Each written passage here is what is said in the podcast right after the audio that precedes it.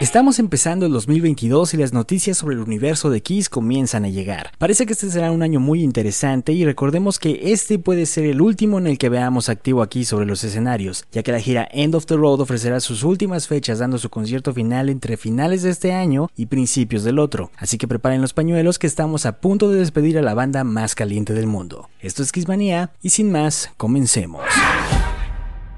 Kissmanía, novedades, datos curiosos y siniestros de la banda que revolucionó la industria del rock en el mundo. Kiss. Este pasado 20 de enero nuestro Star Child Paul Stanley cumplió 70 años de edad y desde luego había que festejarlo. ¿Cuántos de nosotros podemos llegar a esa edad y con ese físico? En su honor se ofreció una fiesta el 15 de enero en el Hotel Roosevelt de Hollywood al que asistieron grandes personalidades amigos cercanos a Paul, entre ellos Chris Angel, Michael James Jackson, George Lopez, Tom Morello, Dave Grohl, Chris Jericho, John Beauvoir y muchos más. Por supuesto también sus compañeros de banda estuvieron ahí, Gene, Tommy y Eric. Enhorabuena Paul, deseamos realmente que estés junto a nosotros muchos años más. Buenos genes los tiene, recordemos que su padre vivió 101 extraordinarios años. Nada mal. Muchas felicidades. Un cartel realmente épico para fans acérrimos a Kiss está en desarrollo y promete llevar tres noches inolvidables a la Kiss Army de Nashville, Tennessee. Se trata de algo denominado el Creatures Fest, una especie de mega Kiss Expo organizada totalmente por fans en la que estarán como invitados nada más y nada menos que Bruce Kulick, Ace Frehley y Vinnie Vincent. A este poderoso trío de ex guitarristas de Kiss lo han bautizado como la Santa Trinidad. Esto va a celebrarse el próximo 27, 28 y 29 de mayo y llama nuestra atención por varias razones, siendo la primordial que nunca han estado juntos ellos tres. Bruce y Ace tienen una relación de lo más cordial, pero en el caso de Vinny es como el primo incómodo lejano que por primera vez va a asistir a una cena familiar. La relación de Vinny con ellos dos es un tanto incómoda, ya que Ace ha hecho algunas declaraciones de manera un poco burlona respecto a la sexualidad y personalidad de Vinny, pero con Bruce es un poco más complicado. Yendo un poco atrás en la historia, Vinnie Vincent regresó con Ginny Paul durante la grabación de Revenge para componer algunos temas de los cuales terminaron en el álbum Unholy, Heart of Chrome y I Just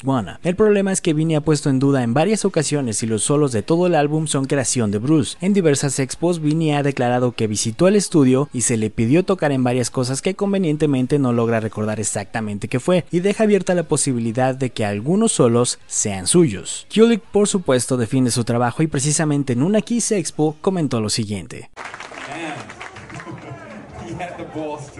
At some convention, uh, so did you have anything to do with the solo on Unholy? Now, he wrote the song, and I'm not taking anything away from Vinny, but he actually had the balls to say, um, uh, uh, well, yeah, we all worked on that. And man, that pissed me off when I read that. I called the Paul right away. He said, "Oh, look, it's Vinny. You know, don't let it bother you."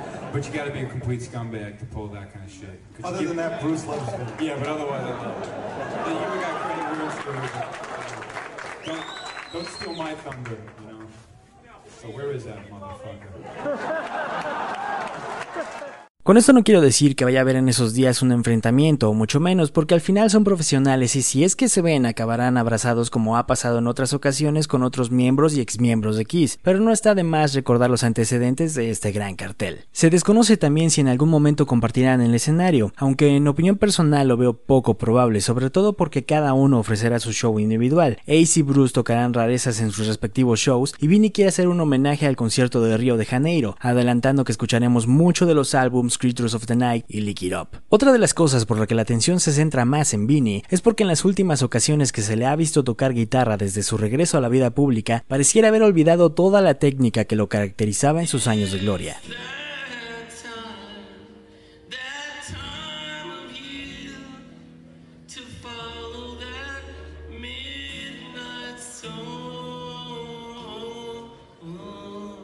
Últimamente ha hecho algunas presentaciones privadas para muy pocos fans, y todos ellos coinciden en que Vinny toca igual de impecable que en los años 80. Desgraciadamente no podemos constatar eso ya que en estos shows ha estado prohibido grabar. Aparentemente en las veces que se ha permitido grabarlo simplemente no quiso tocar, y esto no es para nada extraño. Igual recorriendo a visitar el pasado hay expos en las que Vinny aparece con guitarra eléctrica en mano y simplemente al momento de llegar el solo no toca y nada más hace una sonrisa indescifrable. Y estamos hablando de años en los que se sabía de antemano que tocaba espectacular. Mi percepción de esta situación es que Vini en realidad no toca bien si no se le paga específicamente para eso. Total, ya nos estamos desviando un poco del tema. El caso es que si la política de no celulares se elimina en esta ocasión, vamos a poder ser testigos de lo que Vini es capaz a sus 69 años de edad. Claro, esto si no cancela en algún momento de aquí a finales de mayo. Por cierto, si ustedes quieren ir a este evento, los boletos van desde los 3.500 hasta los 50.600 pesos mexicanos. Claro, este último paquete incluye conocer en persona a la Santa Trinidad y a todas las bandas presentes en el cartel, que por cierto incluyen a Vixen, Quiet Riot,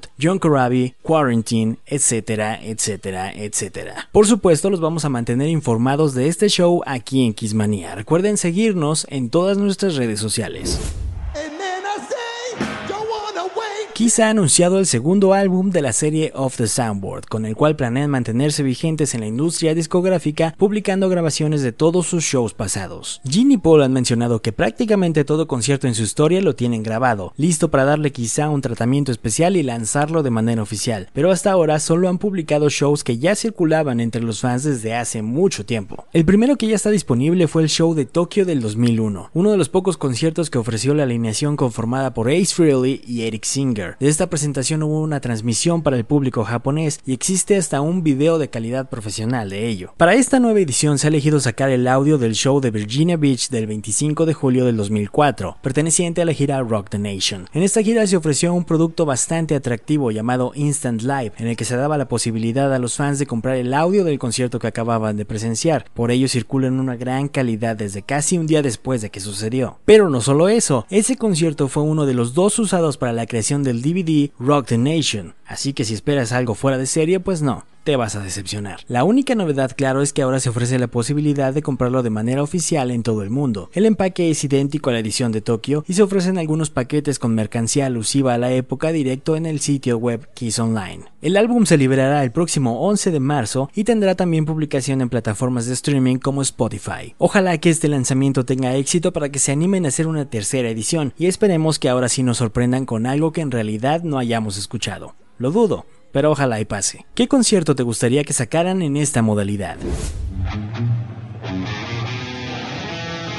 Gene y Paul se habían mostrado muy entusiasmados con su cadena de restaurantes Rock and Bruce y los veíamos hablando de ello repetidamente en cientos de entrevistas. Por desgracia llegó un bicho que pausó y canceló una gran cantidad de cosas y claro que esto les afectó en gran medida. The Rock and Bruce abrieron una sucursal en Los Cabos, México pero no lograron mantenerse a flote y terminaron cerrando definitivamente. Aparentemente alguien ajeno a ellos, probablemente un ex socio, decidió abrir de nuevo, pero esta vez sin Ginny Paul, por lo que le dieron una redecoración al lugar y cambiaron el nombre a Rock y Tequila, robando, digo, eh, inspirándose en el logo de la franquicia propiedad de los líderes de Kiss. Una verdadera lástima. Hasta siempre, Rock and Bruce. Esto ha sido todo por esta ocasión, muchísimas gracias por todo el apoyo que he estado recibiendo en los videos subidos en este canal y por supuesto vamos a seguir ofreciendo contenido exclusivamente dedicado a todos los quismaníacos de habla hispana. No olviden suscribirse y activar la campana, así como seguirnos en todas nuestras redes sociales. Mi nombre es Cristian, esto es Quismanía y nos vemos la próxima.